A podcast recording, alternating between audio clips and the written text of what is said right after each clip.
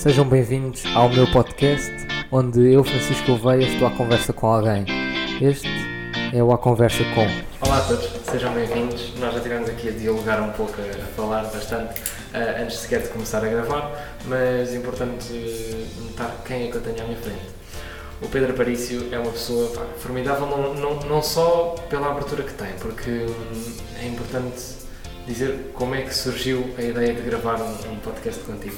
Uh, obviamente foi pelo Rui, porque depois de gravar com ele, ele disse: Olha, recebi uma data de, de, comentários positivos, de reforços positivos, não estava nada à espera, porque o Rui estava assim um, um pouco com, com, o pé atrás em relação a participar, porque ele não é nada de dar a imagem para fora. Um, e, e, ele disse: Perguntei, mas, então, mas quem é que foi? Ah, olha, um deles foi o Aparício. Eu, o Aparício, a sério, tipo, o presidente da mesa de conselho, e ele: Sim, sim, foi. Eu, pá, que é engraçado. E ele depois deu uma recomendação: olha, ele era uma, uma pessoa interessante pá, para tu convidares, não sei o quê, pá, tu convidas-me a mim que eu não tenho interesse nenhum, convida ele que ele tem interesse. E daí surgiu a ideia. Entretanto, fui, fui, fui pesquisar, fui ver e tenho acompanhado um pouco aquilo que tu tens vindo a divulgar. E hum, duas questões interessantes que, que, me surgem na minha cabeça foi exatamente aquilo que eu já tinha proposto como tema, que é a experiência uh, e também os ensinamentos de ser presidente da mesa de conselho de núcleo uh, e acima de tudo depois o que é que é isto da ciclorrotina. Uh, não sei por que ponta do, do, do, bacalhau é que tu queres começar, mas eu acho que começava a tentar desconstruir aquilo que é um teu dia, ou seja, no teu dia como é que isto se encaixa? Bem, antes de mais nada, obrigado Francisco pelo, pela tua, pelo teu convite. Epá, é um gosto falar e, e dizer-te isto que eu acho que é importante. Gostei da, da possibilidade de, de, uma pessoa desconhecida, não é?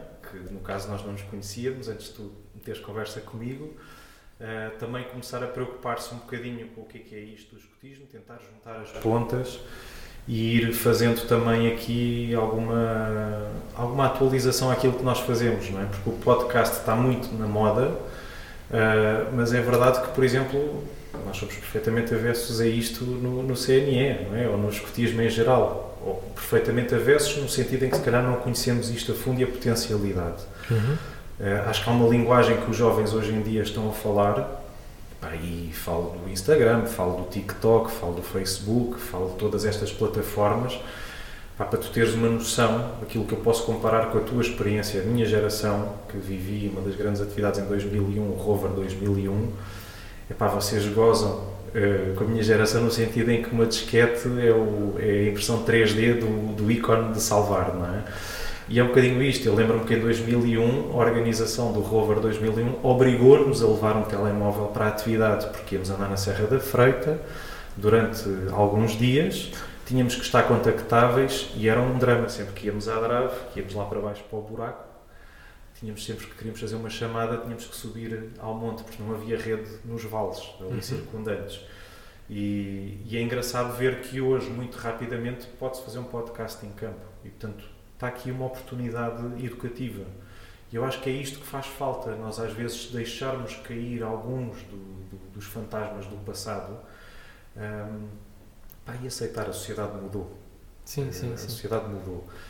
Uh, agora, pegando aqui um bocadinho no teu desafio entre o presidente da mesa e o ciclo-rotina, uh, qualquer um dos dois é suportado pela mesma pessoa, a humanidade é a mesma, é o Pedro Aparício. Então, olha, vou começar por onde tu começaste.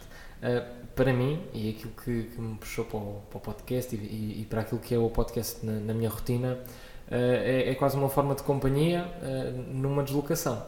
Ou então cozinhar, ou qualquer coisa, porque hum, desde que eu tive a experiência de, de, de passar mais tempo so, sozinho, entre aspas, ou seja, individualmente na rua, uh, seja andar de bicicleta, seja o que, é o que quer que seja, ouvir um podcast é, é, das melhores coisas que há. Porque, primeiro, não nos distrai tanto quanto a música, porque a música, por vezes, nós começamos a, a cantar, a bailar e de repente já estamos noutro universo, a pensar na festa onde estivemos, o que quer que seja. Mas o podcast, como é uma coisa falada, pode nos trazer um pouco mais de foco, de atenção e até é bom para, para a tarefa que nós estamos a fazer. E, além disso, é uma, é uma ótima ferramenta para partilha. Porque hum, todos nós já tivemos aquela conversa que queríamos ter um dia recordado ou queríamos ter quase um, uma drive onde podemos ir buscar, epá, espera lá, que conversa que eu tive com aquela pessoa naquele dia e claro que isto aqui é, é uma microfração da, daquilo que são as minhas conversas porque eu sou uma pessoa super extrovertida. Pegando nesta questão da companhia na bicicleta um, ou, ou, ou, fazer qual, qualquer função, um, como é que é a tua experiência dentro das ciclovias de Lisboa em termos a. Tens de estar focado ou dá para relaxar? Olha, eu não ando sempre em ciclovia. Foi uma das coisas que eu assumi. Portanto, eu comecei a andar de bicicleta orgulhosamente sempre que possível. Portanto, eu não sou um, um ecoterrorista, eu sou um ecologista. Portanto, eu acho que a bicicleta vem, por um lado, proteger. Portanto, eu quis usar a bicicleta como forma alternativa ao metropolitano. Está bem? Portanto, e depois comecei a pensar, eu já tinha experimentado no passado fazer estas deslocações de casa para o trabalho, trabalho para casa, e acho que é uma coisa que é começar por dar passos pequenos. Descobri que trabalho a 5 km de minha casa e comecei a pensar, pá, que estupidez, se eu fizer contas à vida, 30 euros por mês do passe, que as notícias dizem que não vai aumentar também, quando é que eu consigo amortizar uma bicicleta? Fui ver o que é que havia no mercado, Uh, comprei a bicicleta mais baratinha uh, dentro daquilo que era a relação custo-benefício daquilo que eu procurava, porque queria uma versatilidade que era poder ir colocar a minha filha mais nova à creche, voltar, agarrar na bicicleta, porque são em locais da cidade opostos, mas já me aconteceu uh, uma coisa caricata, que foi deixar o carro na oficina, porque estava na revisão, pedir a bicicleta emprestada a um, a um vizinho que tem uma cadeirinha, ir àquela outra ponta da cidade para depois ir para a outra ponta da cidade uh, a pedalar e depois de repente perceberes não valia a pena ter feito esta cedência. Eu podia efetivamente ter investido um pouco mais, ter comprado uma bicicleta que me permitisse levar a cadeirinha da, da minha filha mais nova Agora, o que eu sinto efetivamente nesta questão da, da ciclovia, eu às vezes ando com o coração na mão. Isto é, isto é um facto. Eu posso dar um exemplo. Os eixos que eu mais utilizo é a Avenida de Roma e a Avenida Almirante Reis. Comprei a bicicleta elétrica porque depois tenho que ir do Recibo até ao Chiado. Pá, foi esta subida que me matava sempre.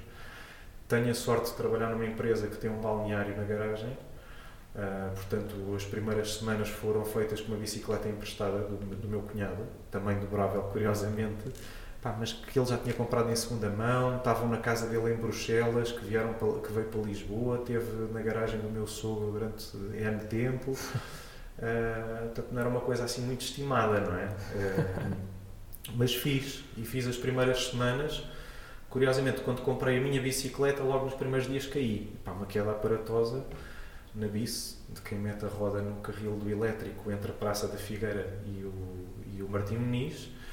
Foi engraçado, apareceram dois polícias logo a perguntar quer que chame uma ambulância e eu disse, epá, estou mais ferido no orgulho do que do que na anca, vou continuar, cheguei à empresa, foram impecáveis quando perceberam que eu tinha caído, uh, deram-me gelo, fizeram-me ver o médico do trabalho, Uh, e foi, foi, foi, engraçado. Portanto, o que é que eu hoje em dia sinto da ciclovia? A experiência de ciclovias em Lisboa é uma experiência muito amadora.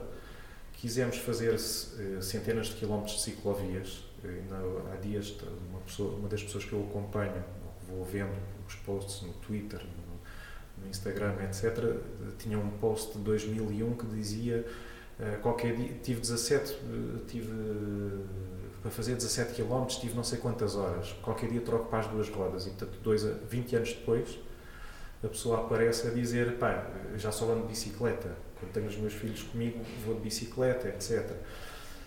E, e o comentário logo de um, que, que é um, um, tipo do Twitter e das redes sociais muito, muito conhecido, um tipo disfarçado, que é o Capitão Dina, a, a dizer corajoso, na altura em que só havia 40 km de ciclovia não é a evolução destes 20 anos de 40 km de ciclovia para 200 km que tornou a cidade mais, mais uh, segura. Amigável, sim. O que aconteceu foi que nós distribuímos bicicletas em quantidade, uh, criámos um conflito que se calhar até aqui existia nos passeios entre o ciclista e o peão e começaste a jogar os ciclistas para cima dos, dos automobilistas.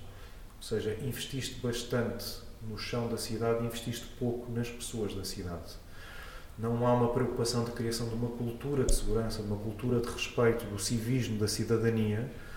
Uh, e para tu teres noção, hoje de manhã uh, fui até Nossa Senhora de Fátima, estive com o Padre Luís Alberto e quando vinha para cá resolvi parar na, na Avenida de Berna porque vinha para aquela ciclovia que é horrível, está que muito é no mal construída, está muito mal construída. criou um conflito enorme no bairro porque não há sítios para estacionar. Uma senhora com um carro de alta cilindrada, com os quatro piscas ligados, parada na ciclovia. Rapidamente percebi porquê. A senhora estava em comutação de telemóveis, porque devia ter um ligado ao Bluetooth, mas os ligaram para o outro. E depois começou-me a dizer que tinha direito de estar ali com os quatro piscas porque morava ali e estava à espera, da, estava à espera das malas para pôr no carro e que era um direito que ela tinha e que não era porque tinha ali a ciclovia. Eh, e portanto é esta cultura do, do meu, daquilo que me facilita, daquilo que é o meu umbigo, que, dita, que tem ditado uma dificuldade grande das pessoas optarem pela bicicleta. Sim, tu falas aí de, de duas questões que são importantes, que é a discussão das ciclovias e a discussão das ciclovias em meio online. Porque qualquer discussão ou qualquer argumentação, qualquer conversa que seja em meio online, tratado em X caracteres, com fotografias ou qualquer que seja, já vai com alguma digestão lá e já vai com alguma preparação e acima de tudo não é uma conversa. Porque uma coisa era tu descobrires que eu agora sou negacionista das ciclovias e que só quero, só quero é carros na cidade e tudo isso e nós estamos aqui cara a cara a falar os dois. Uhum. Enquanto que se fosse no Twitter ou se fosse no Instagram ou onde quer que seja, nós um, desumanizamos a, a, a discussão e, e colocamos na, na, discussão alguns caracteres. Isso é um, é um problema, porque não só nós não tentamos perceber o outro, uh, como também não, não, não nos cultivamos a nós próprios ao, ao interagir com o outro. Uma das questões que eu faço sempre a alguém que diz ah, a ciclovia foi muito mal construída ou o que quer que seja, eh, é exatamente tu conheces alguém que usa a ciclovia todos os dias? Ou tu já falaste com alguém que usa a ciclovia ou já falaste com os, os condutores da ambulância que, que usam né, para, para, para as chamadas de emergência? Ou seja, tu já te sentaste com alguém e já lhe perguntaste faz sentido ou não faz sentido na tua vida? Porque se o ciclista disser não, não faz, aquilo ainda é mais perigoso do que se calhar andar no passeio, ou se calhar ir dar uma volta maior onde me sinto mais seguro, isso seria uma coisa. Agora, quando nós arrastamos isso para o meio online, depois dá-nos aquelas situações caricatas que é pessoas dos dois extremos conseguem se aglomerar na mesma casa, na mesma sala. Sim. E isso aconteceu e eu devia reparar. Eu pertenço a vários grupos dos vizinhos no Facebook. Uhum. É das melhores experiências sociais que nós podemos fazer é entrar em grupos de vizinhos numa certa freguesia e ver como é que, quais é que são as, as necessidades daquela freguesia. Eu até desafiava o, o, o presidente da, da, da, da, junta, de cada junta de freguesia, a entrar nesses grupos, a tentar falar com as pessoas, porque ali é que se vê quem, quem, quem é que se preocupa, ou quem é que não se preocupa, ou quem é que tem tempo a mais, ou quem é que tem tempo a menos. E um, uma das trocas de mensagens era exatamente na, na de freguesia de, de Arroios, acho uhum. eu, era sobre a, a, a grande e famosa ciclovia de Almirante Reis. Sim que estava dos dois lados, depois passou só para um, depois agora é dos dois outra vez e depois tiraram os pilaretes e puseram outras coisas. Uh, e nos comentários vinha uma, uma mãe a dizer uh, era bom uh, que a ciclovia saísse porque eu agora demoro mais meia hora a levar os meus dois filhos à escola e depois tenho de ir para o trabalho e não tenho tempo para sair de casa às 6 da manhã para ir levá-los cada um ao seu sítio etc, etc. E vinha exatamente um, um comentário por baixo de um senhor a dizer eu tenho duas filhas e curiosamente uma delas anda na mesma creche e eu vou todas as manhãs com elas as duas de bicicleta. E esta ciclovia é muito importante porque fez com que elas gostassem muito mais de ir para a escola. E elas as duas agora querem ir para a escola todos os dias e levantam-se e, e, querem pôr mais um autocolante na bicicleta e querem fazer um, um querem uma bicicleta com mudanças, estão farta daquela com rodinhas e, e querem isto, querem aquilo e divertiram-se para desconstruir isto e chegar a uma conclusão, porque eu às vezes dou assim uma volta muito grande e não chego ao sítio que é conciso. É importante ouvir as pessoas que só falam nos meios online. Ou seja, até que ponto é que nós devemos valorizar a opinião destas pessoas que apenas falam em meios online e nós nem temos a certeza se a pessoa é nossa vizinha, porque pode ser da outra ponta do país. Precisamente, eu acho que há aqui uma. Nós sobrevalorizamos hoje em dia aquilo que são as redes sociais. E eu acho que perdemos muito tempo nas redes sociais. Uh, para tu teres noção, eu deixei de ter Facebook uh, na sequência de um episódio que para mim foi muito caricato. Uh, mas porque alguém começou a questionar porque é que eu tinha posto um like numa publicação de alguém que não estava conotado com portanto, aquelas conversas muito estranhas e depois tu começas a pensar, espera, antigamente nós queixávamos das porteiras que sabiam a vida do bairro todo Pá, mas agora estamos a, a, a, pôr o bairro online, não é? Uhum. E estamos a colocar os podres e, e, colocamos a foto porque estou de perna estendida na praia, uh, vejam lá, estou a trabalhar para o bronze, uh, vejam lá que vim almoçar aqui, o meu almoço é isto, quer dizer, e, e foi engraçado, quando desliguei o Facebook, tive pessoas a ligarem-me a perguntar se estava tudo bem. Uh, a perguntar se estava tudo bem, porque não era normal, porque não sei o que. Eu disse: sim, está tudo bem, decidi não ter Facebook. Olha, passado algum tempo abri o Instagram, porque achei que era mais naquilo que eu queria, uma coisa mais imediata, uma, uma imagem transmite uma, uma mensagem curta. Um, e depois resolvi com a ciclorotina, resolvi optar pelo Instagram por uma razão também muito simples. Achei que, portanto, o meu Instagram pessoal é uma coisa privada. Uh, estão lá as pessoas com, que eu conheço pessoalmente, também não aceito a marca X, Y, Z, não sei o quê, não, às vezes até acho estranho como é que algumas pessoas chegam a mim, mas depois o ciclorotina resolvi mesmo abri-lo e resolvi transformá-lo num espaço onde pudesse relatar Uh, como é que é esta experiência? Por um lado, por optar, uh, e outro dia fiquei muito orgulhoso, fui fazer naquelas contabilidades do, da descarbonização, percebi que mesmo tendo trocado do transporte coletivo, que já é um meio sustentável, tendo trocado pela bicicleta, ainda que elétrica, uh, estou a contribuir positivamente para, para lutar contra, contra o aquecimento global, contra os desafios de, das alterações climáticas. Uh, e assumi isto sempre na lógica do sempre que possível, ou seja, não é uma obrigação, um imperativo, não sou irredutível. Quer dizer, era cínico ao ponto de dizer que ando sempre de carro. Não, eu ando sempre de carro quando preciso. Ainda hoje fui comprar coisas pesadas, não tenho porta-bagagens na, na, bicicleta. A minha mulher quis ir comigo também porque aproveitámos a hora do almoço uh, e fomos de carro os dois. É? Eh, continuo a utilizar o carro praticamente todos os dias. Sim. E a bicicleta também, curiosamente, comecei a usar. Por exemplo, a minha filha mais velha está na natação a 1 km 800 de nossa casa. Como é que eu sei isto?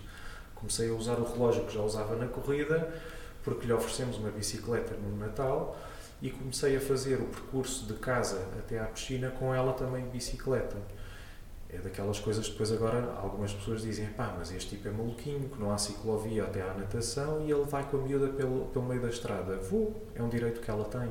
O Código da Estrada permite. Ela tem 7 anos, vai à minha frente, vai com as luzes, agora neste horário de inverno, eu vou com as luzes atrás dela um, e tentamos, obviamente, porque sabemos que é um, um percurso familiar, isto está-lhe a criar uma coisa fundamental naquilo que é a vivência da cidade, independência de mobilidade. A minha filha sabe onde é que ficam as coisas, com 7 anos, e é um bocadinho aquilo que nós nos, no, nos escuteiros aprendemos, com os jogos de cidade, aprendemos com, com os jogos de pista, Sim. à dimensão daquilo que são os miúdos. E é engraçado, outro dia dei por mim que foi tipo, epá, estamos tão atrasados, eu vou a pé com ela, não me apetece, eu moro no terceiro andar sem elevador, uh, e disse, epá, não me apetece, vamos a pé, se for preciso eu levo às cavalitas, a minha mulher, não, vamos tirar a bicicleta de casa, porque senão qualquer dia ela vai dizer que dá muito trabalho e também não quer ir de bicicleta. E é engraçado porque ela própria já pede, eu quero ir de bicicleta, por exemplo, uhum. agora ela entrou, portanto é pata terra, Uh, agora, orgulhosamente, posso dizer que tenho mais um cargo no CNE, que não fui eleito, que não fui. Portanto, é, sou, já fui a uma reunião de pais esta semana, foi engraçadíssimo. Um, portanto, também é esta pretensão. Portanto, o, o, agrupamento que escolhemos não é nem o agrupamento onde eu andei, por acaso a minha mulher andou naquele agrupamento e temos uma tia que andou no, no agrupamento e é do núcleo.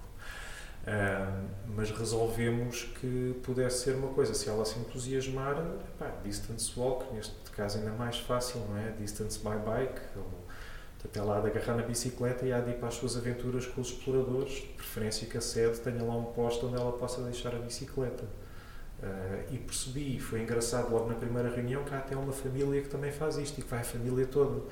O mais novo vai com uma bicicleta tandem, tem o, o adaptador, os outros mais velhos já começam a pedalar. Eu acho que é este também o impacto que nós podemos gerar no futuro.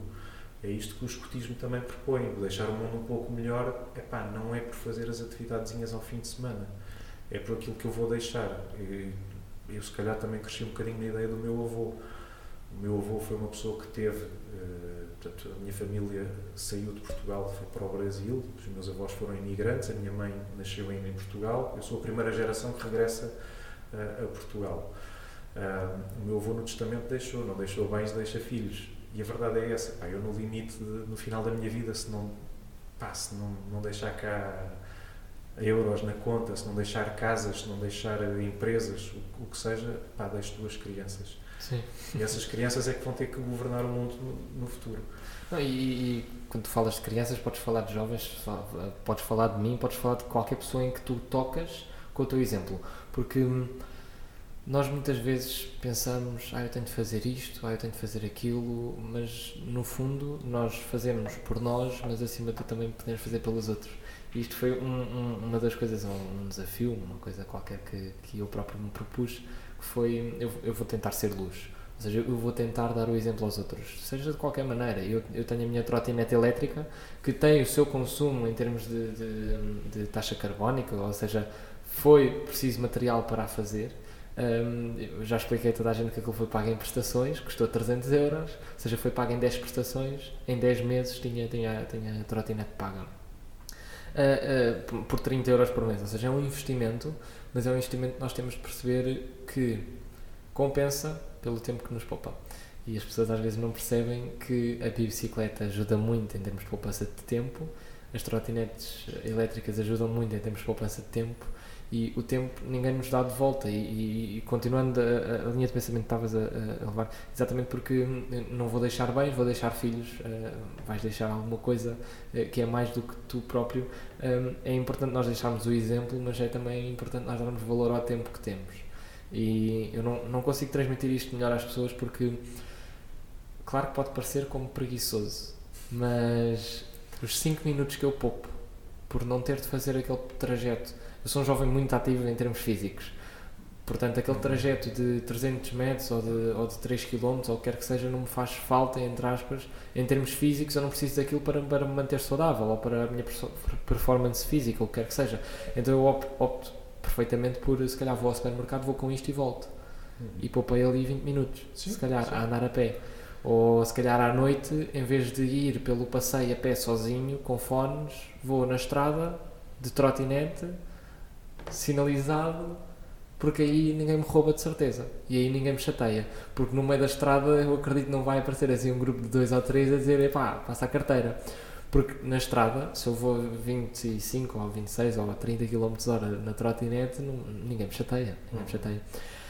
Voltando um bocadinho atrás, a consciência que a tua filha ganha ao andar de bicicleta na cidade foi uma das coisas que a mim me impactou muito. Eu nasci em Coimbra, com dois anos vim para Lisboa e desde os dois anos que ando no meio de Lisboa, já vivi no seio da cidade, no bairro Alto, já vivi ao lado da Graça, onde ando, onde ando nos escuteiros, um, e é importante nós conhecermos a cidade e a melhor maneira de fazer isso, além de andar a pé, é muito andar de bicicleta. Porque eu recebi a minha primeira bicicleta para andar em Lisboa, tinha 10, 11 anos, porque tinha uma bicicleta em Coimbra para as férias e tudo, só que em Lisboa não tinha, porque é inimaginável um miúdo de 10 anos andar sozinho de bicicleta por aí. Até que ofereceram uma bicicleta, porque eu lá pedi muitas vezes e era super entusiasmado pela bicicleta. A quantidade de coisas que nós descobrimos é fantástica. Porque de bicicleta eu já descobri miradores novos para ir ver com a minha namorada. Uh, eu sei caminhos e atalhos que os outros não sabem. Eu sei onde é que existem escadas e onde é que não existem escadas. Uh, eu sei onde é que são os sentidos proibidos ou não. E tinha apenas 15 ou 16 anos. Ou seja, eu não tinha a carta, eu não andava de carro há 10 anos em Lisboa, mas eu andava de bicicleta há 2 ou 3. E só o andar de bicicleta deu uma percepção que às outras pessoas não dá. A minha namorada, a Rita, impressionava-se muito pelo facto de eu saber quando é que ia ficar verde ou vermelho e tudo, e passava as passadeiras muito confiantemente, mesmo quando estava vermelho, porque conseguia, mesmo até pelo reflexo que estava a fazer no outro semáforo, sabia quais é que eram os semáforos que estavam acesos, quais é que iam fechar e tudo isso. E tudo isso ganha-se por estar na estrada. Sim. Tudo isso se ganha por ser automóvel, tudo isso se ganha por não ser peão. E quando nós somos peões e sabemos isto, não só respeitamos muito mais, como estamos numa harmonia muito melhor, porque Hoje em dia ela ganha uma coisa que antes não tinha, que é respeito às ciclovias. Ou seja, eu próprio, no outro dia estávamos a passear e eu ia em cima da ciclovia a andar e ela, Francisco, sai daí. E eu, epá, desculpa. Enquanto que há uns, há uns tempos, há dois ou três anos, era ela a dizer-me, era eu a dizer-lhe isso, oh Rita, não vamos sair. E ela, ah, mas não faz mal, a calçada magoa aos pés. Mas vamos pela calçada, há pessoal que precisa disso. Vamos, vamos. E é muito interessante porque tal e qual como no escotismo, que nós não compreendemos as coisas até experimentarmos como deve ser. Muitas pessoas são anti-ciclovias ou são anti-bicicletas, ou, ou eu até próprio percebo as pessoas que têm preocupação nos ciclistas. Porque já conheci pessoas e conheço pessoas que andam de automóvel todos os dias e não querem bicicletas na estrada porque preocupam-se com as bicicletas na estrada, porque já viram duas ou três pessoas assim um bocado malucas no trânsito e pensam, e se tivesse ali uma bicicleta?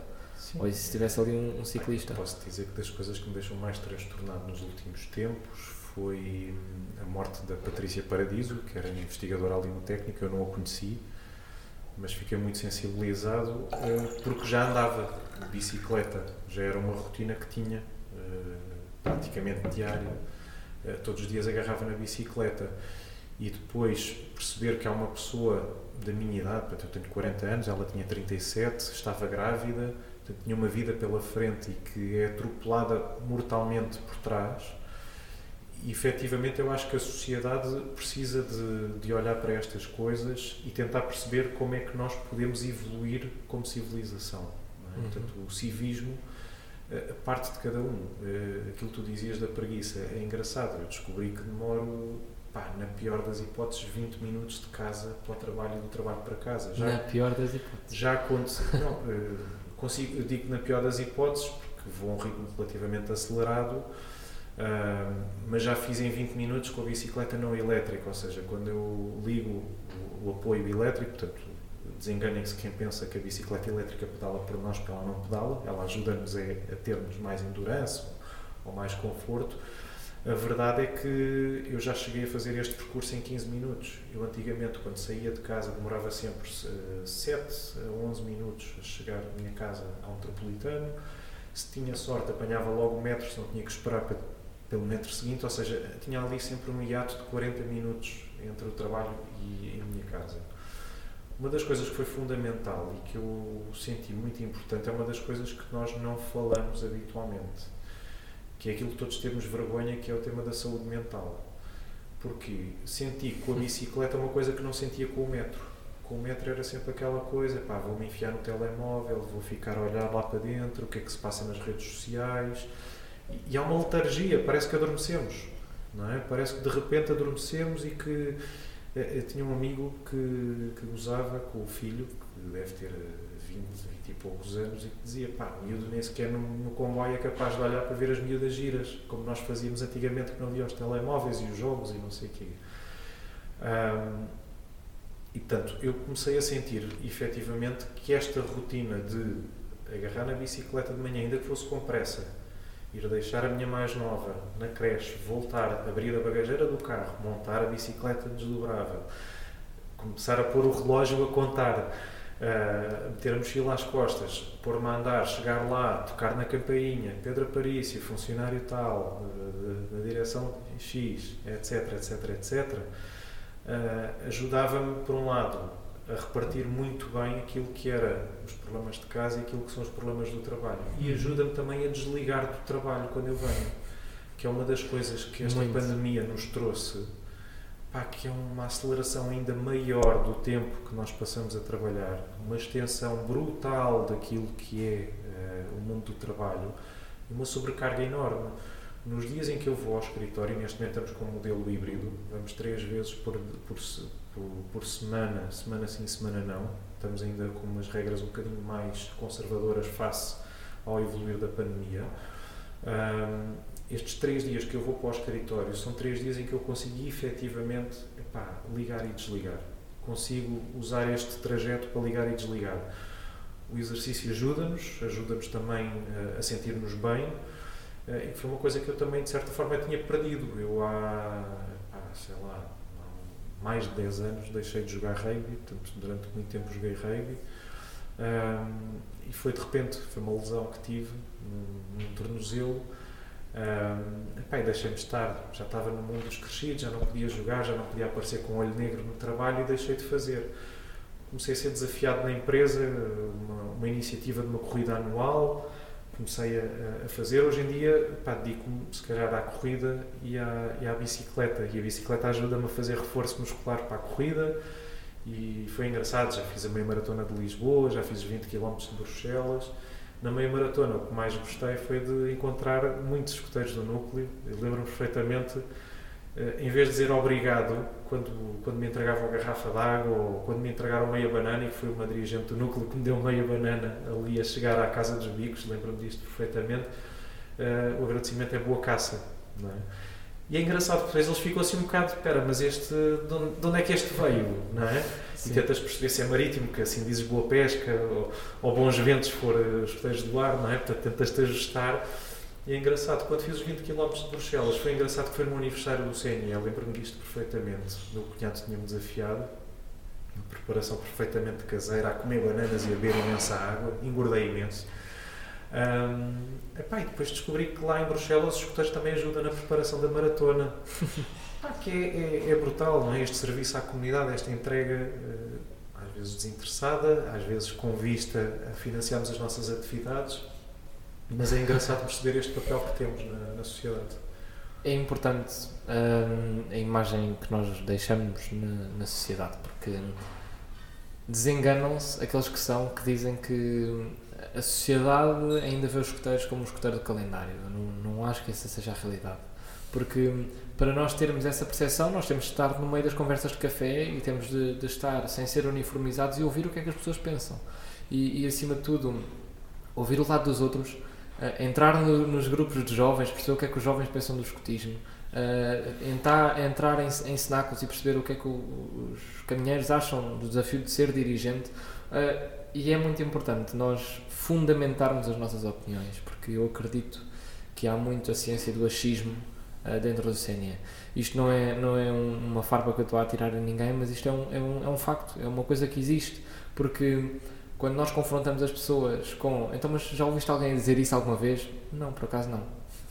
Então, porquê é que tu dizes que ah, toda a gente acha que os coteiros são, são, são os meninos dos calendários e são os meninos dos pompons nas meias? Mas já alguém te disse isso? Eh, porque na sociedade nós temos uma posição ainda, e isto é a minha percepção individual, a minha opinião, muito neutra. Porque não sabem se somos isto, se somos aquilo, não sabem se somos a colar, se somos a colô, porque ah, eu conheço um primo por acaso é, mas ele não vende, nunca me tentou vender calendários, que estranho. Mas eu quando vou ao Pingo Doce estão lá dois à porta a tentar me vender, então mas este é diferente do outro, mas o que é que se passa aqui? E isto dentro da sociedade. É muito importante porque nós vamos sempre cair ao mesmo ponto que é o papel do escotismo na sociedade. E desculpem a quem vê este podcast com temas de fora nós acabamos sempre a cair na, na, no mesmo tema que é o escotismo. E eu já, já até pensei mudar isto com em vez de ser à conversa ou ser à canhota ou quer que seja. Ou, ou, seja, porque acabamos aqui por falar muito do papel do escotismo na sociedade mas nós não devíamos falar do papel do escotismo na sociedade mas sim devíamos falar dos cidadãos ativos na sociedade.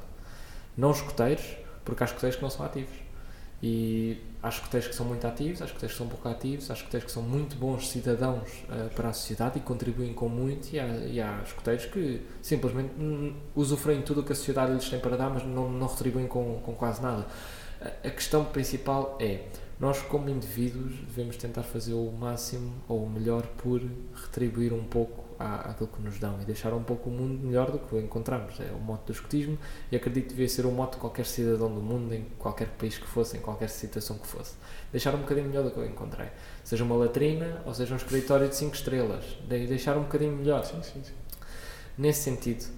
Hum, um, um dos desafios que, que, que eu sempre fiz à, à, às pessoas é exatamente pá, tentar ouvir. Tenta ouvir um bocadinho o outro, tenta perceber o que é que o outro pensa, tenta perceber se é realmente aquilo que tu achas, porque hum, nós iríamos espantar se começássemos a ouvir a, a opinião dos outros.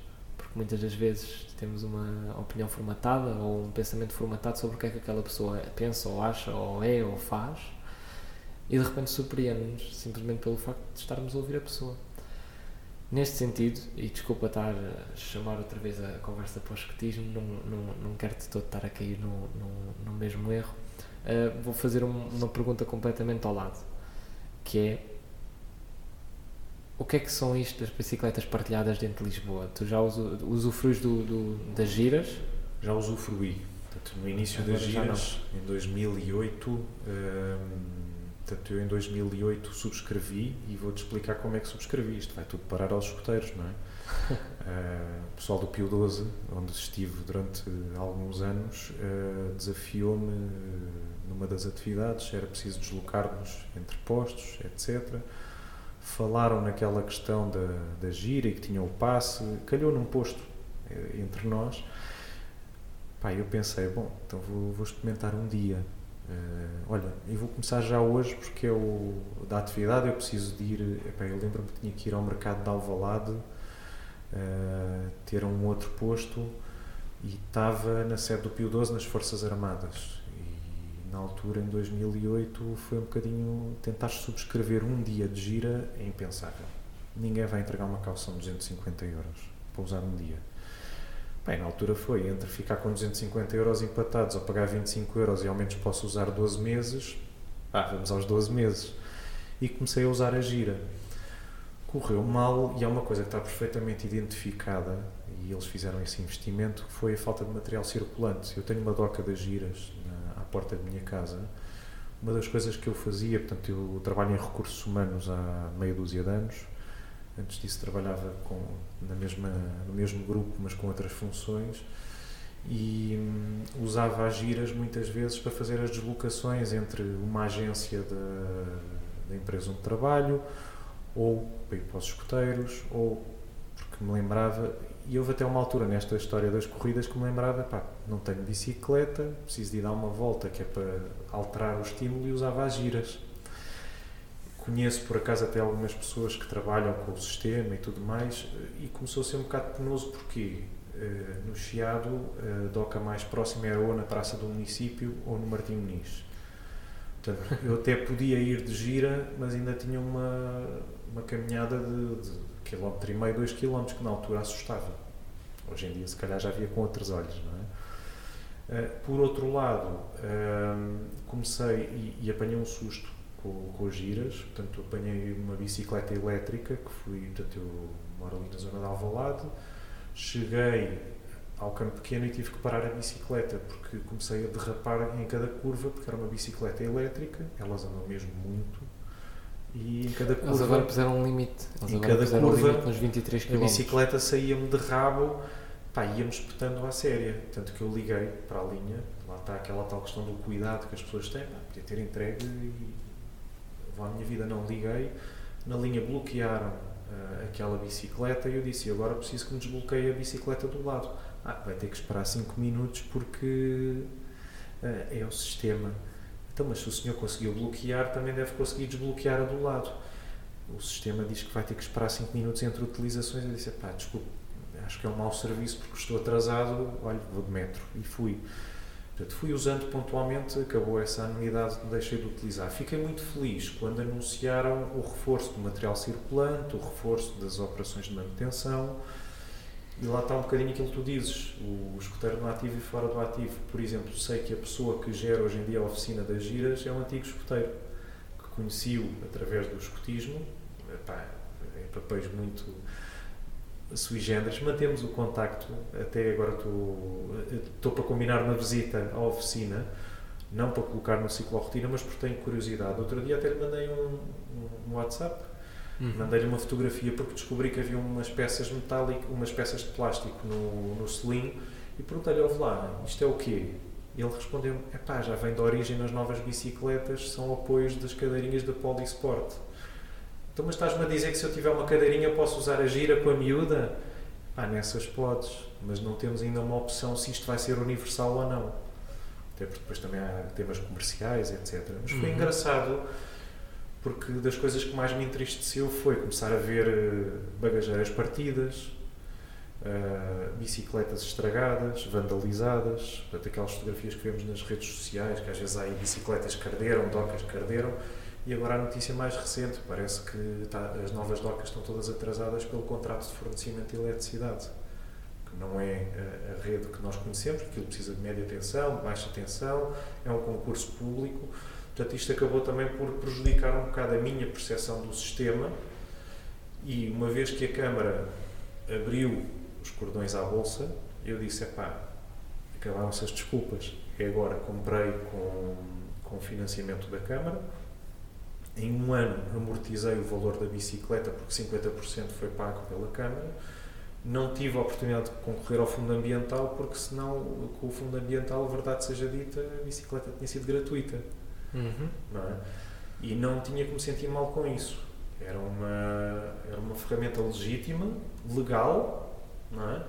E não há nada que me impeça de o fazer. Fiquei com pena, porque entretanto começámos a falar em casa na ideia de fazer um upgrade, começar a ter uma bicicleta melhor, que pudesse levar a mais nova, portanto investir e percebi que entretanto o programa de apoio ah, às bicicletas foi suspenso.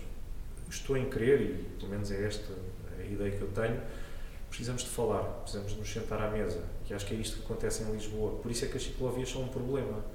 Por isso é que grande parte dos temas da cidade são um problema. No sítio certo, não há discussão. Na Assembleia Municipal, que é onde se decidem uh, a forma como o Executivo vai executar um plano, onde se aprova o plano do Executivo para o, para o mandato, Uhum.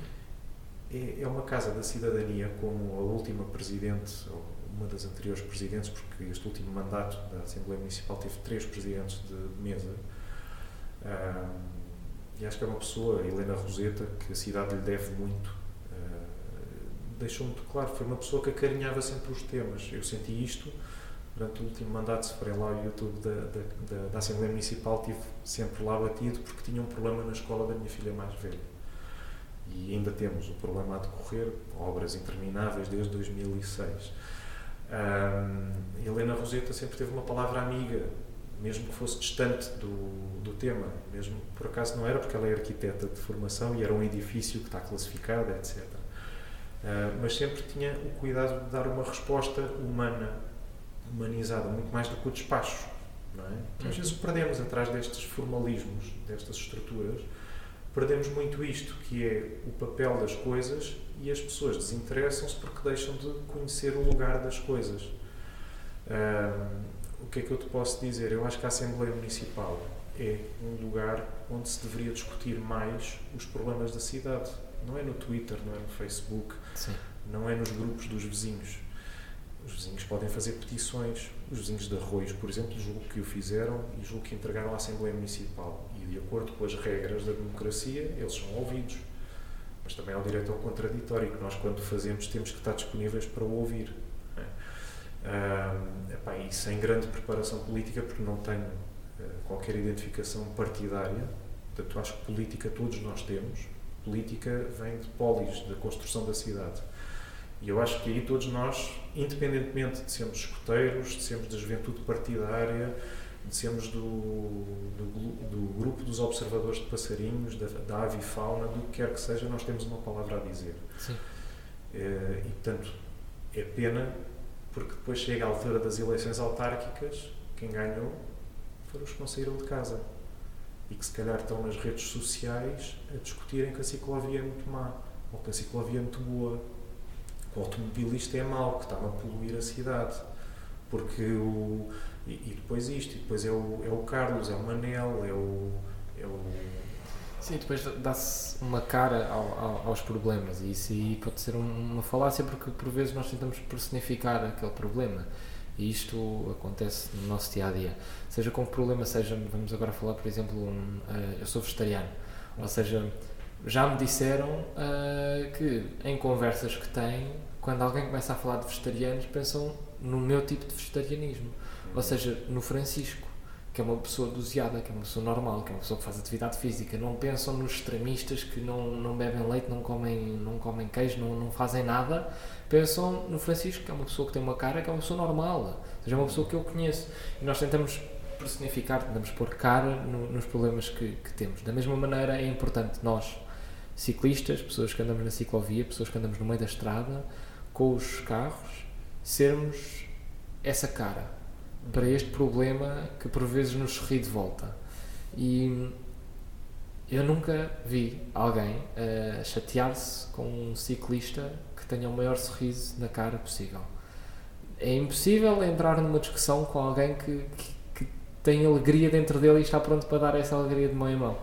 Um, e isso é, é, daquelas coisas que eu tento fazer ao máximo e, e tento fazer com que o resto das pessoas faça. Quando, quando andas de bicicleta, mostra que estás feliz e mostra que é aquilo que tu queres estar a fazer, porque no fundo. Sim, não apenas, não, não apenas andar de bicicleta, não é? Escuta tem sempre boa disposição a de tudo, espírito. A tudo, Portanto, sim, sim, sim. sim. é- Mas quando eu estou a falar de bicicleta é porque muitas das vezes as pessoas. E isto já, já aconteceu à minha frente. é- Então na Almirante Reis vê-se muito, nós paramos num semáforo e temos os olhares do, do condutor que está no semáforo ao lado. Ou seja, não há uma divisão, não há uma barreira eh, invisível de cimento entre as bicicletas e os condutores. Portanto, eles olham, há uns que fazem perguntas, há outros que se riem, há outros que fazem fixe, há outros que são assim, nem sequer olham. Eh, Portanto, há, há- toda esta questão do impacto que nós fazemos nos outros involuntariamente. Através da nossa imagem, através daquilo que, da nossa presença, através daquilo que nós dizemos, através daquilo que nós ahm, fazemos. E isto é muito importante porquê? Porque quão importante será para uma pessoa com 14, 15, 16 anos ouvir-me a mim, Francisco, uma pessoa normal, dizer sim, eu tenho uma trotinete elétrica, vivo no centro de Lisboa e consigo fazer as minhas deslocações com ela. Agora, temos de estar abertos para, pá, sim, chego ao ginásio do Jiu-Jitsu e, pá, ó mestre, posso só por aqui carregar um bocadinho, não faz mal. Ah, podes, podes, pá, tu, tu pagas isto, portanto também tá, pagas parte da eletricidade, então não faz mal nenhum. Temos de estar predispostos para chegar à escola e deixar aquilo na portaria. Ou temos de estar predispostos para trancar aquilo na rua e confiar um pouco em deixar aquilo na Sim. rua. Temos, temos de estar predispostos a fazer estes sacrifícios, mas estes sacrifícios vêm com um, um- um bem muito maior. Ahm, eu não sei quantas pessoas. Eu, eu, eu, por acaso consigo fazer esse exercício com, com, com a minha experiência. Estavas a falar de correr uma meia maratona e eu também já corri uma. E na altura, quando estava a treinar para ela, fiz questão de correr a meia maratona sem fones, sem música, sem nada. Ou seja, mesmo só eu e os meus pensamentos. Porque hum, uma das paixões que eu ganhei e que agora de certeza se, se- se passou para, para as minhas deslocações de trotinete, ou quer que seja, foi a paixão de fazer uma viagem na rua, sentir o, a rua e saber onde é que há buracos, saber onde é que não há buracos, conhecer as pessoas que andam naquela rua, conhecer quem é que está sempre sentado naquele degrau, conhecer a velhota que está sempre à janela. Isso é uma coisa que nós não reparamos quando estamos no meio do trânsito, atrás do sinal vermelho, com buzinas por detrás. Ah, não é uma coisa, porque vamos a 80 a hora, nem nos apercebemos disso. Uma das conversas que tive agora há uma semana e gostava um bocado de desenvolvêssemos nesse sentido era exatamente uma pessoa que anda de carro não tem noção, não tem noção da velocidade a que anda. Infelizmente não tem, porque quando nós nos pomos numa caixa de 2 toneladas, que tem um motor em que é só com o pé fazermos força e ele anda para a frente e de repente estamos a 60 a hora em 3 segundos, não temos percepção da, da velocidade. Quando nós corremos, temos percepção. Eu olho para o meu relógio e vejo, "Pô, pá, então mas eu ando a 10, a 10 à hora? Como assim eu ando a 10 à hora? Como assim? Então eu sou assim tão lento? Sim, É, e, sim, e- sim, e- e- e ter esta, esta percepção do tempo, ter esta percepção da velocidade, ter esta percepção da distância é uma coisa que se ganha muito mais facilmente de bicicleta do que de carro. Epá, eu, eu- deixa-me só comentar-te aqui algumas coisas daquilo que estás a, a dizer. Portanto, eu comecei, quando comecei a correr, eu corria com fones. Eh, tenho uma rotina de corrida que é mais ou menos um, um acordo em casa, não é? Antes da malta acordar, podes ir correr, podes ir fazer o que tu quiseres, ou quando a malta. Portanto, entre o deitar das miúdas e o acordar, estás à vontade, não é? E portanto, assumi isto como como premissa, daí que as pessoas que algumas pessoas perguntam-me, pá, mas tu vais correr às 5 da manhã, às 6 da manhã, sim, vou. Uh, porquê? Pá, prefiro não tomar dois banhos, porque eu quando chegar tenho que tomar banho e sou uma pessoa que me habituei desde sempre a tomar banho antes de sair de casa, portanto tinha que tomar um banho antes de me deitar e um, e um banho depois de, de me levantar.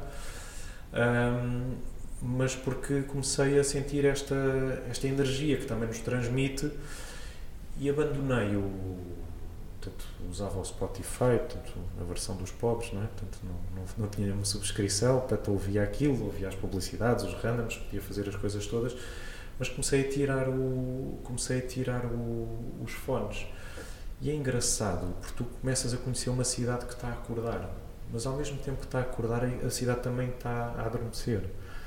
E uma das coisas que uma vez comentei com um colega fartou-se de rir, porque foi Epá, ouço os senhores dos caixotes do lixo ainda a levantarem o ainda a levantarem os caixotes e tudo mais. Ah, que giro! Pá, mas é a realidade. Eu, para mim, até eu saio de casa e saio a correr. Para mim é um bocado impensável agarrar no carro e ir para um parque começar a correr. Não, o faço habitualmente, não quer dizer que não o venha a fazer. Um, assim como epá, chego a casa e até de onde eu parto é de onde eu, e onde eu chego. E, e, tenho feito umas voltas engraçadas, como sair de Alvalade até, a, até ao Terreiro do Passo, ao Cais das Colunas e voltar. Uso a ciclovia de Almirante Reis também para isso. Uh, tenho feito voltas, por exemplo, à volta da Colina do Castelo, em que chego ao Martim Muniz e subo até à Graça. Tiro fotografias com a Sofia de Melbreiner. Somos os dois que estamos a olhar para o, estamos a olhar no mirador em frente à Igreja da Graça um, e foi engraçado perceber que era a Sofia de Melbreiner, portanto, ou seja, isto também me ajuda a estimular a conhecer a cidade. Pá, mas a Igreja da Graça, mas foi, foi mesmo erigida por Dom Afonso Henriques. E o mirador que eu estava habituado a vir porque vinha beber um copo agora está em obras, agora parou as obras. E, e tu vais conseguindo conhecer uma cidade que todos os dias é diferente. Assim como começas a encontrar mais pessoas, que também é engraçado esta, esta ideia. Portanto, às vezes corro no Campo Grande e é frequente passar pela estátua de Dom João, Dom João I, Dom Afonso Henriques, até costumo brincar que vou até à extrema mesmo para passar pelas estátuas, para, para falar ali com os mestres, não é?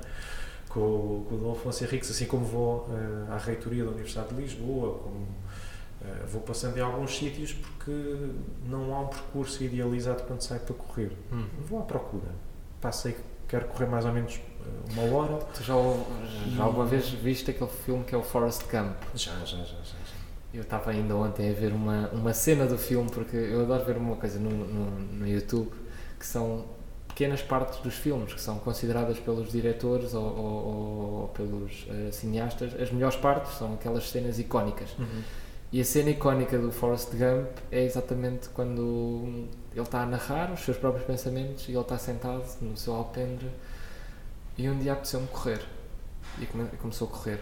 Uhum. E quando cheguei ao oceano, e quando saio de casa, vou só até à curva, ali no final da estrada.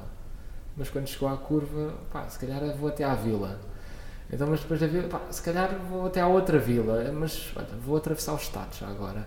E depois de atravessar o estado pensei, pá, já que vim tão longe, por que não ir até outro estado? E, pá, mas já que vim tão longe, por que não ir até o oceano?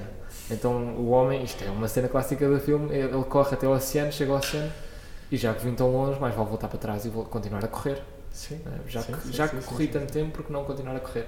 E ele faz zigue-zague e chega a uma altura do filme em que os jornalistas estão todos eh, maravilhados, como é que aquele homem está a correr e já fez três vezes a distância dos Estados Unidos.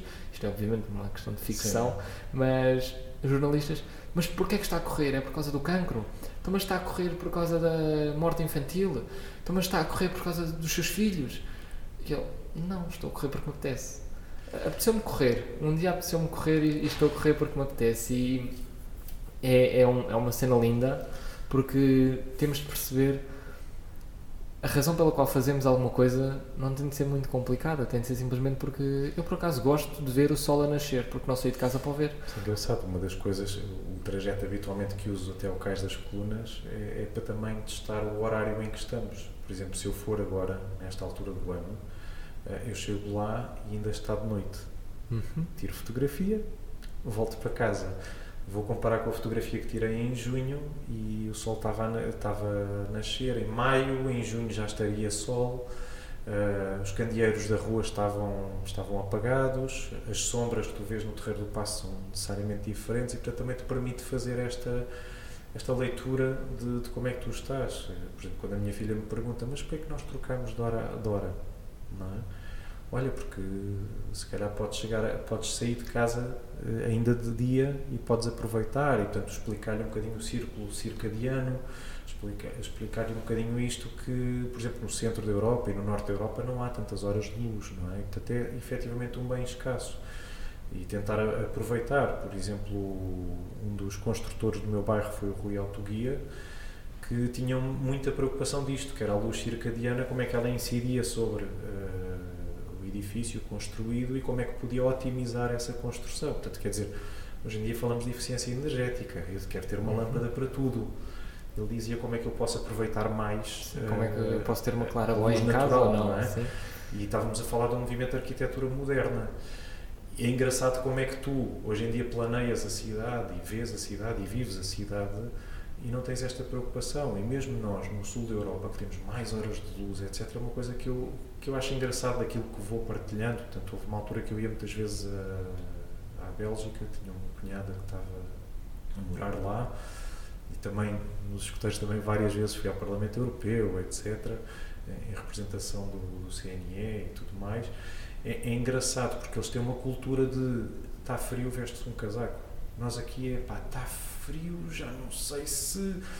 Outro dia cheguei à empresa num dia de chuva torrencial, pá, calças que uso no acampamento impermeáveis e o casaco mais baratucho lá daquela grande superfície desportiva que não queremos fazer publicidade, não é? Mas tudo, pá, comprado nas últimas oportunidades que eles têm. Acho que as calças até são de senhora, se queres te diga. Um, eles por acaso agora têm uma iniciativa fixe que é aquela questão da segunda vida. Sim. Não sei se já viste. Mas é. Sim. Eu faço esta opção e, e, e gosto de, de dar sempre às pessoas um pouco eu sou vegetariano por questões ambientais, uh, uhum. tenho uma data de, de, coisas na minha vida e faço certas escolhas por questões do ambiente e gosto muito de fazer um exercício que é nós precisamos de comprar em primeira mão, não há em segunda mão com a mesma qualidade, não poupamos dinheiro ao comprar. Isto foi um exercício que eu não fazia até ter de comprar outra vez um telemóvel.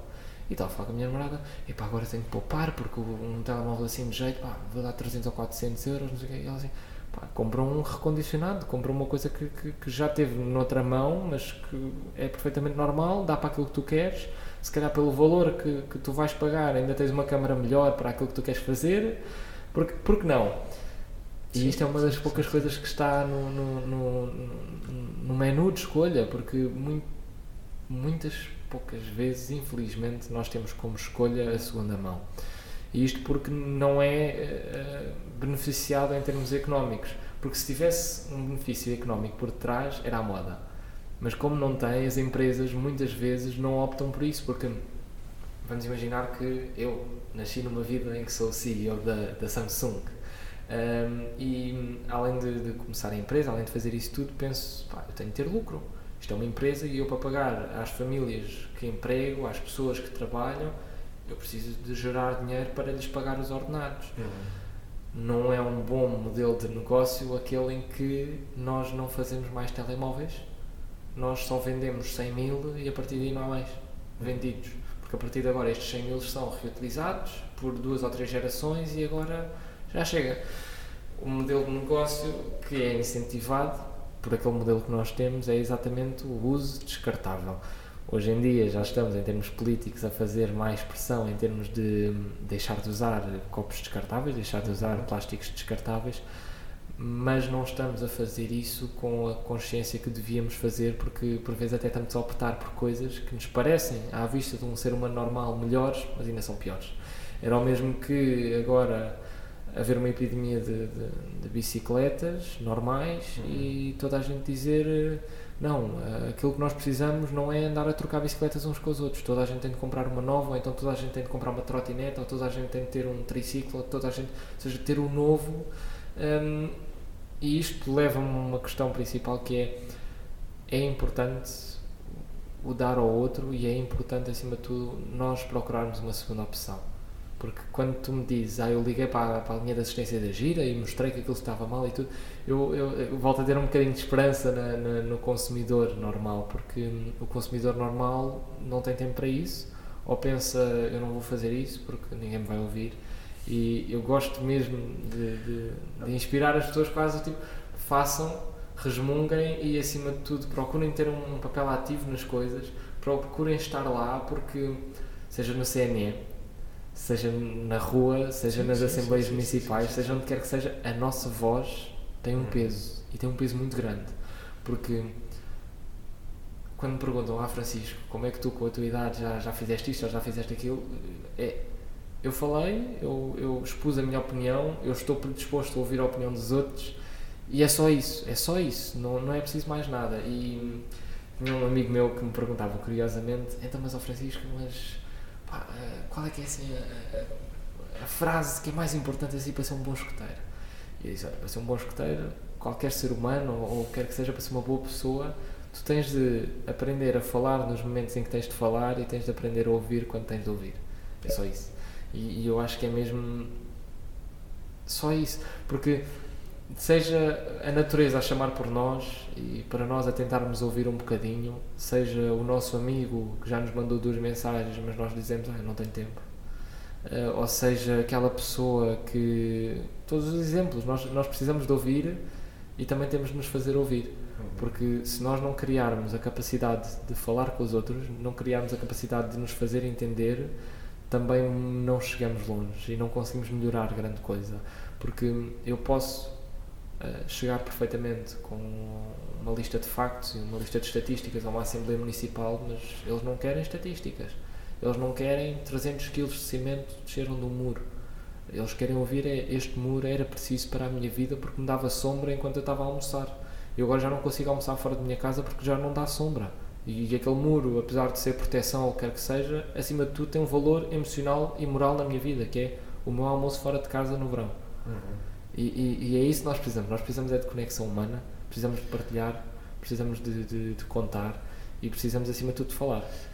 Sim, eu percebo, eu percebo o que tu dizes e o CNE, que é, aquele, é um, a expressão do movimento escutista que eu conheço melhor, também conheço bastante bem a Associação de Escuteiros de Portugal, a Associação de Guias de Portugal, uh, que são os nossos, as nossas associações irmãs, não é?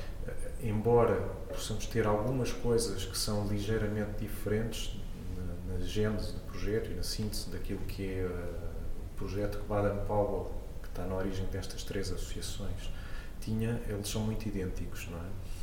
Para tu teres uma noção, aquilo que eu vejo é nós mais do que uma escola de ar livre, ou seja, mais do que irmos para uh, o acampamento na mata X, na mata Y, nós temos antes disso que nos preparar para tal.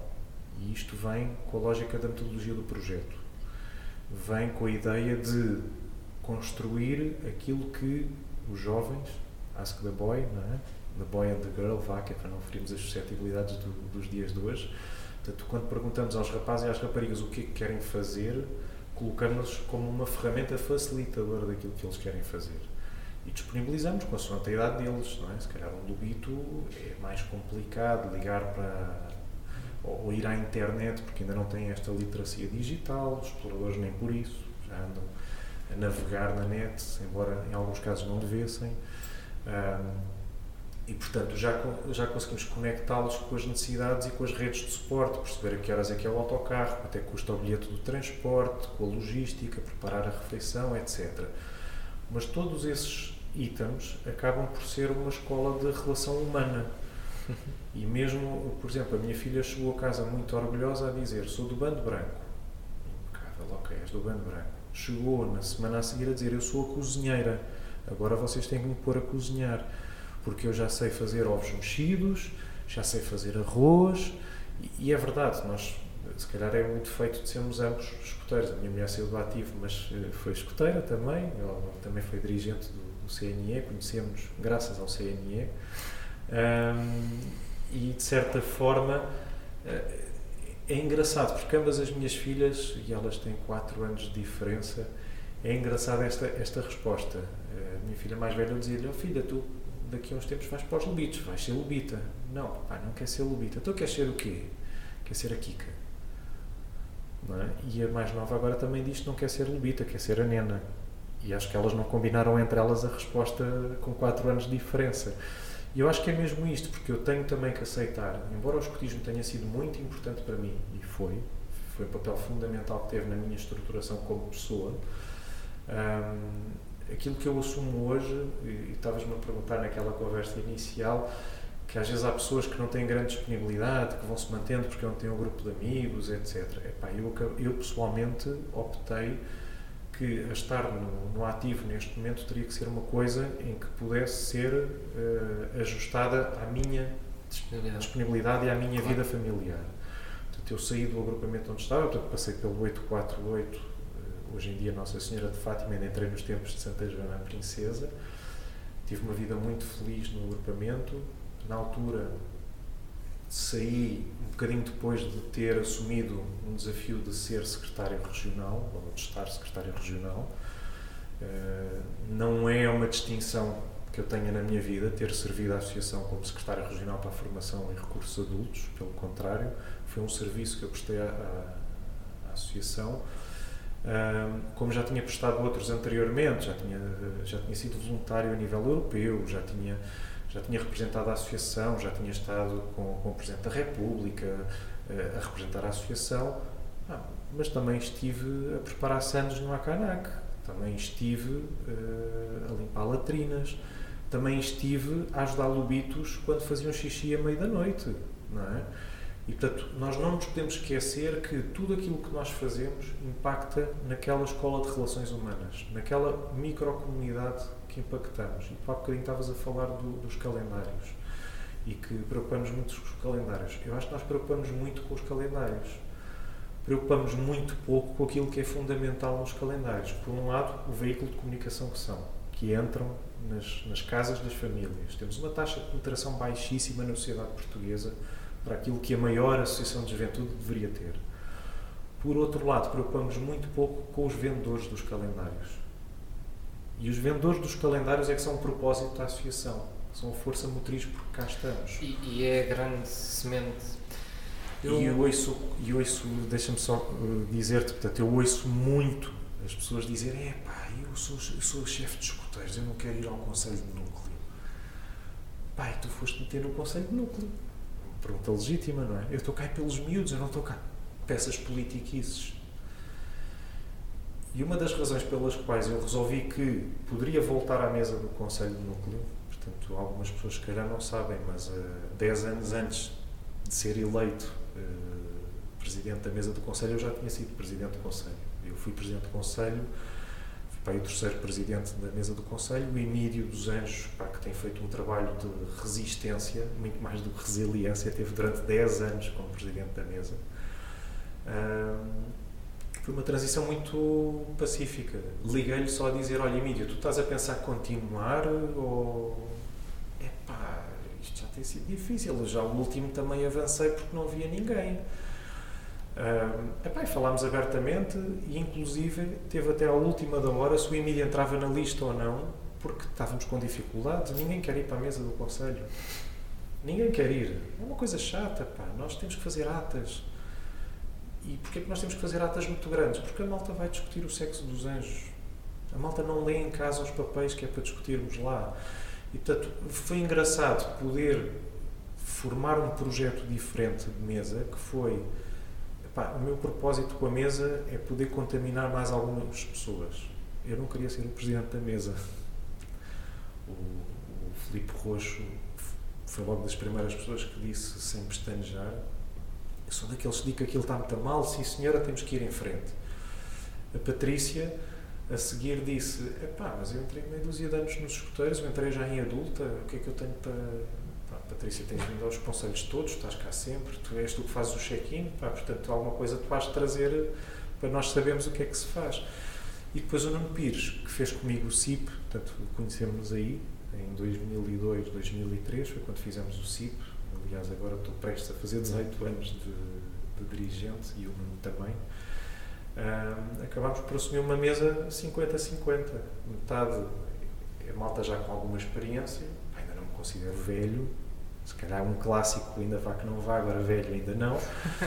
Uh, e depois há malta que não tem experiência, que epá, e começamos isso, a, partilhar isso, muito. É, é, tão importante e eu agora isto já, já, já passou uma hora e oito Sim. E nem, nem parece que o tempo passa assim tanto, mas também não, não, não estar a ocupar Sim. mais tempo. Aquilo que eu me esqueci e que é muito importante para, para acabar a nossa conversa é o papel ativo dos caminheiros no movimento. Sim. Tu não, não me especificaste muito, mas eu conheço em primeira mão a história do Rui, que é chega aos 18 anos e não há caminheirismo, não há clã.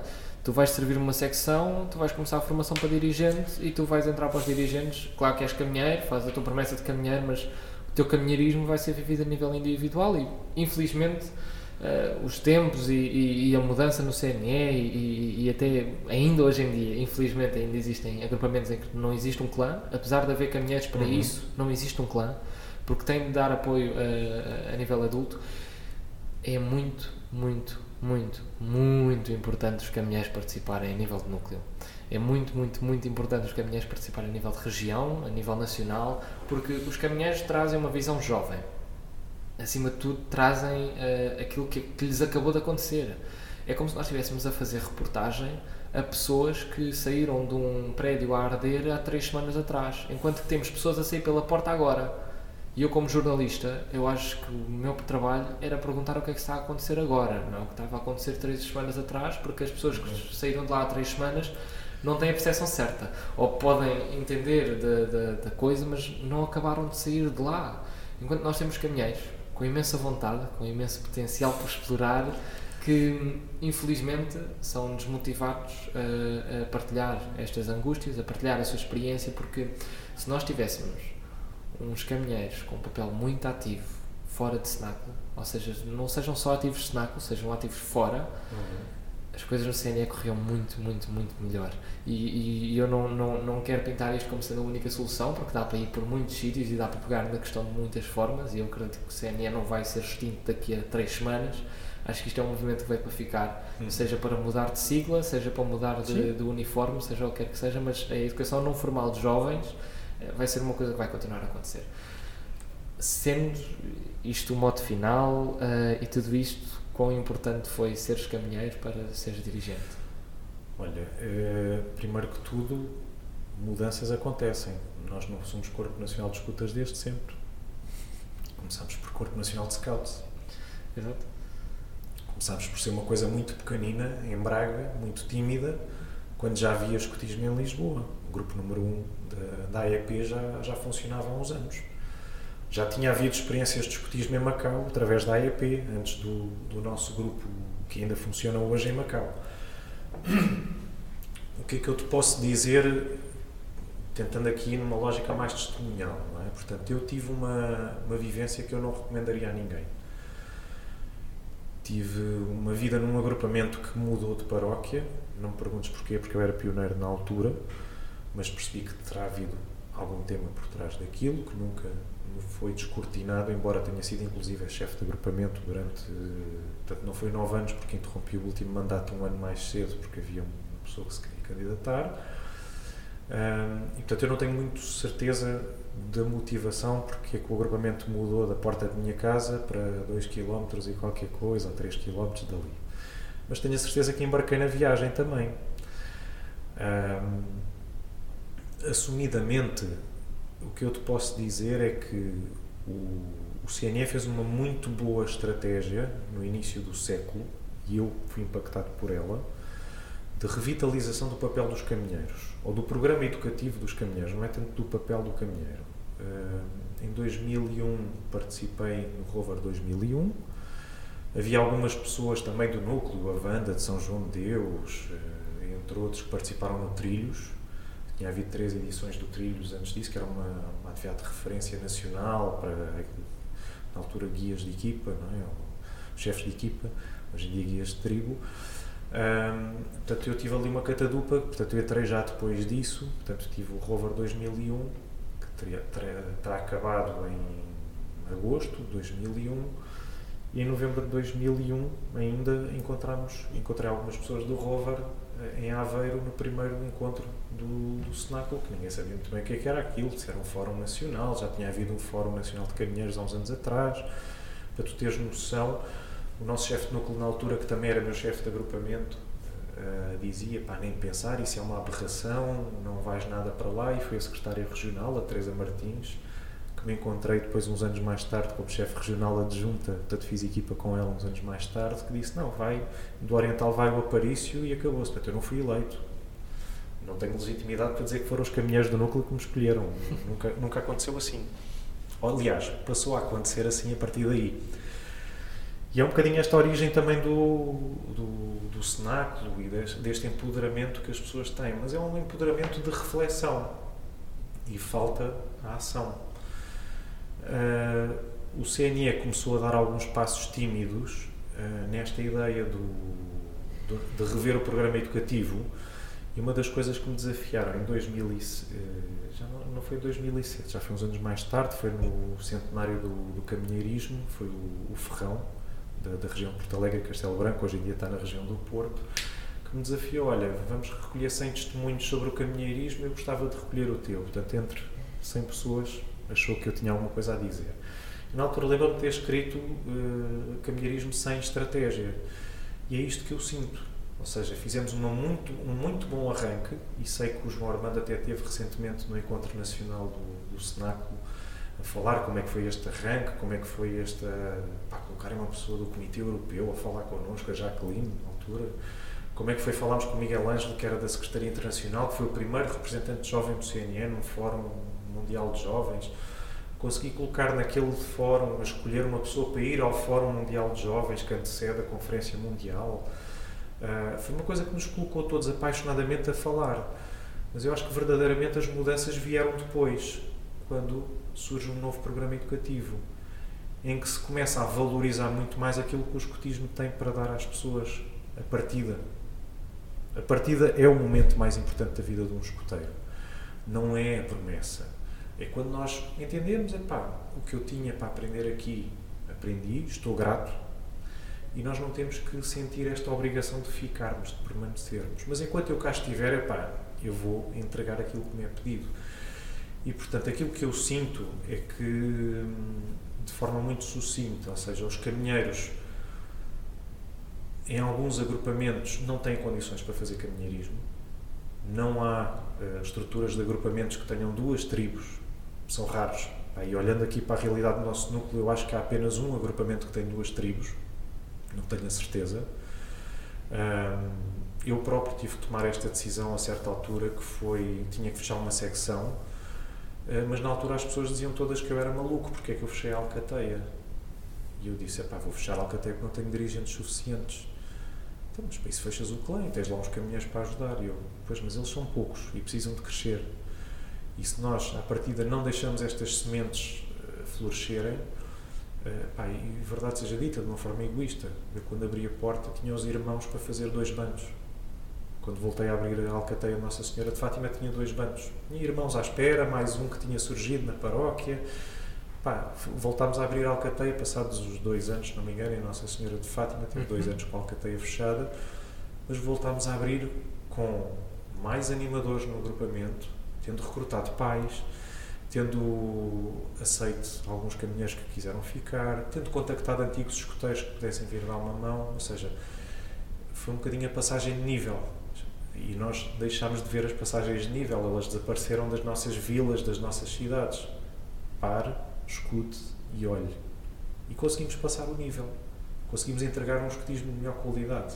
Uhum. Uh, e eu acho que é isto que nos falta também para os caminheiros. Pá, por exemplo, uma coisa muito simples que nós podemos fazer: a fase do desafio. O que é que um caminheiro hoje em dia faz na fase do desafio? Quantos são os caminheiros que se desligam da associação durante seis meses para fazer o seu desafio?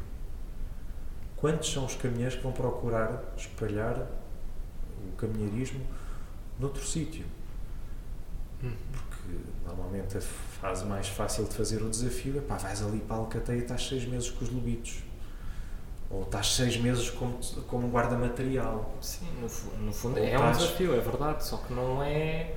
Mas não te preenches medidas e se tu verdadeiramente gostares do agrupamento, tiveres um. Não é, não é se verdadeiramente gostares, tu não podes colocar as coisas nesses termos, não é? Porque há pessoas que não vão ficar no CNE. Há pessoas que não vão ficar nos sítios para onde passaram. E, é, e é assim que deve ser. Acontece com os clubes de futebol que nós, infelizmente, continuamos a tentar comparar-nos com eles. Acontece com os ATLs. Acontece, epá, há sítios onde eu vou que ficou muito boa impressão.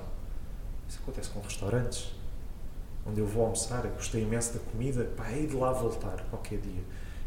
E hei de lá voltar se ficou uma boa impressão. Era das coisas que eu dizia quando costumava dar a formação nos CIPs, dizia, pá, vocês estão a entrar numa brincadeira muito séria. É muito divertido. E vocês estão cá pelos miúdos. Mas estar cá pelos miúdos é ter sempre alguém a olhar para ti. E, portanto, nós muitas vezes pecamos, por um lado, porque não deixamos os caminhões experimentarem, porque por vezes colocarmos pessoas que são quase olheiros de recrutamento, não é? vê lá se este caminheiro serve ou se não serve. Se não servir, epá, vai tentando ver se ele vai fazer outras coisas da vida. Eu não posso confiar nele. Não. O BP dizia, as pessoas têm pelo menos 5% de bondade neles. porque é que eu insisto em olhar sempre para os 95%? Porque é que eu não faço crescer os 5%? Sim. E é isto que eu acho que nos faz falta, é uma estratégia de desafio à séria, de formar cidadãos ativos.